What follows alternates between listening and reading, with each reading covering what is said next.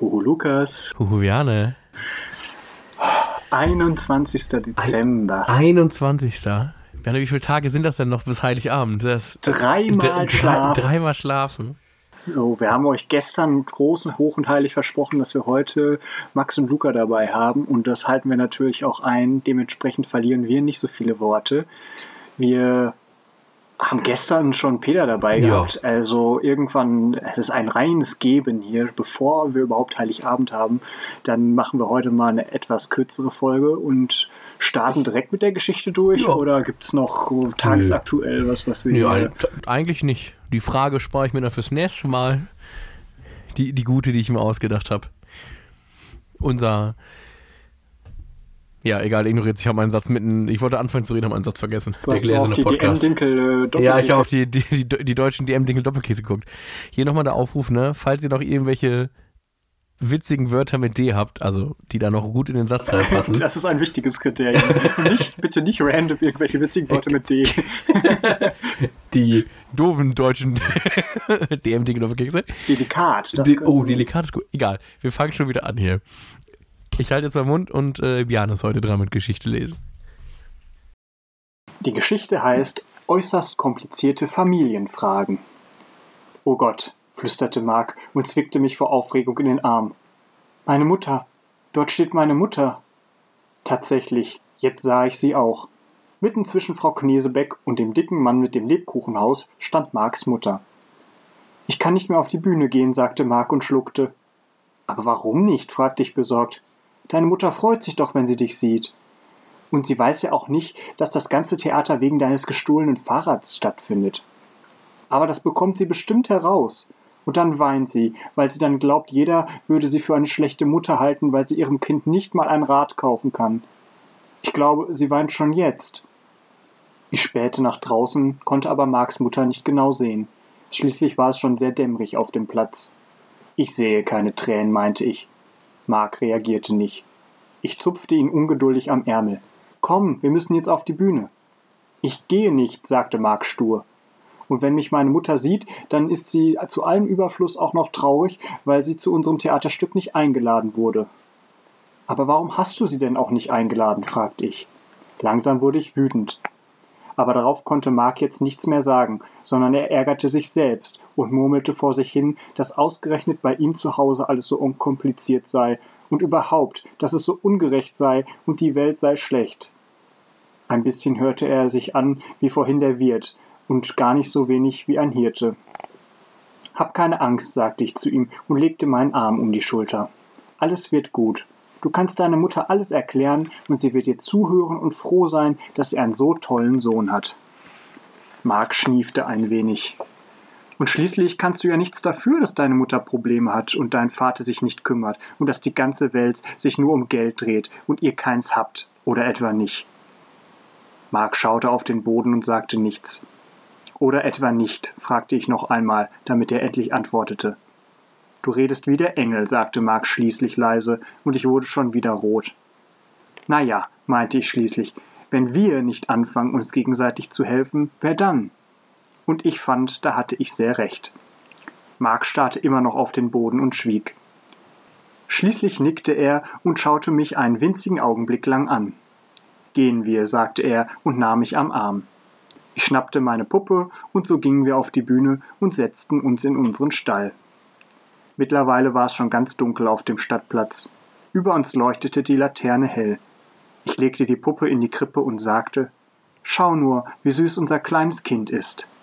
Mark schaute, wie süß das kleine Kind war, und dann sollten die Hirten zur Krippe kommen. Oh. oh. Schon fast süß, aber auch alles, naja, bisschen platt manchmal, ne? Vor allem war der dicke Mann wieder dabei. Der, der gute dicke Mann. Ja. Kann das Publikum hinter ihm überhaupt was sehen? Nein, komm, ich höre schon auf. So, yeah. Wie bauen wir jetzt eine Brücke? Wir haben heute zwei Special Guests im Studio, Max und Luca. Wir haben sie jetzt schon wirklich oft genug angekündigt. Wir haben ein bisschen, Lukas wedelt hier äh, elegant mit den Armen her und wenn wir jetzt hier live eine Bühne hätten, dann würden wir äh, atemberaubenden Applaus hier ausatmen und Lukas würde ihnen den Weg auf die Bühne zeigen und sich völlig in den Hintergrund stellen. Ähm, ja, genau. Wir haben ein bisschen über Weihnachten gequatscht und wie das bei Ihnen zu Hause so in den Familien aussieht. Quasi so, wie wir gerade über Marc gehört haben, wie es bei ihm so im Leben aussieht, erfahren wir vielleicht gleich ein bisschen mehr von Max und Luca. Wir freuen uns, wenn ihr noch weiter zuhört und hören uns dann morgen am 22. Dezember. Am wieder. 22.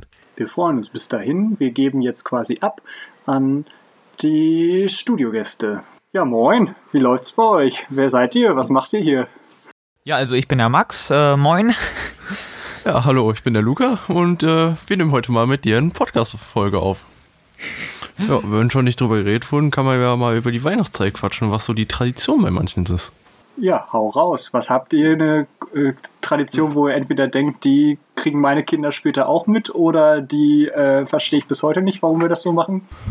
Also bei uns ist es so, wenn in der Gemeinde immer das Krippenspiel, Krippenspiel aufgeführt wird, dann äh, gucken wir zu oder ich spiele auch mal selber mit, genauso wie meine Schwester.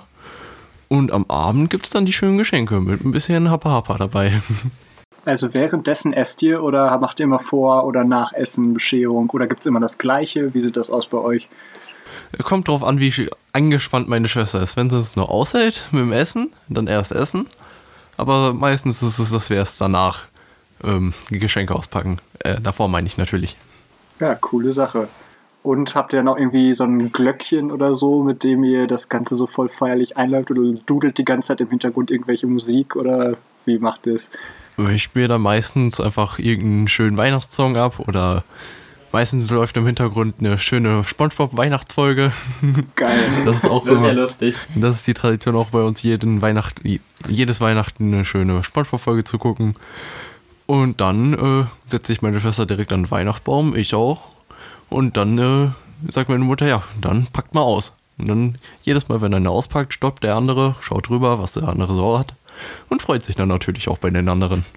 Ja, sehr, sehr gut. Das, ich habe das in der anderen Folge, glaube ich, auch schon erzählt. Bei uns äh, mit dem Alter wurde es immer besser, aber früher war es auch ein großes paralleles Geschenke auspacken, weil äh, nacheinander wäre mit der Geduld von den meisten nicht so gut klargegangen.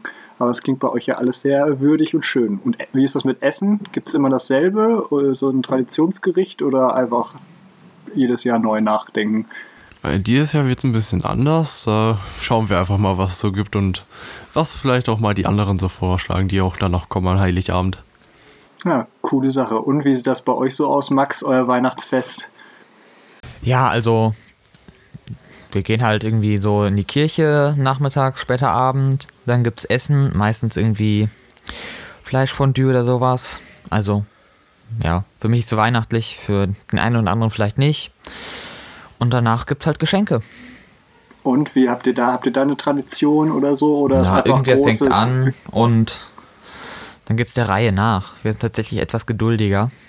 Sehr gut. Und das macht ihr dann einfach immer. und Was macht ihr dann, wenn jemand unterschiedlich viele Geschenke hat? Dann wird einfach einer ausgelassen. Ah ja, ja, ja, okay. Ja, bei uns war das immer auch ganz äh, schwierig. Wir hatten dann immer so Box mit Zettelchen, wo genau drauf stand, wie viele Geschenke es gibt oder so, so viele Namen Ui. waren in der Box und so. Und dann musste das Geschenk auch immer von jemand anderem jemand überreicht werden, damit, weil wir es irgendwann sonst nicht mehr mit der Disziplin hingekriegt hätten. Ja. und sonst gibt es noch irgendwie eine Empfehlung, wie ihr sagt, wie kommt ihr in Weihnachtsstimmung oder so?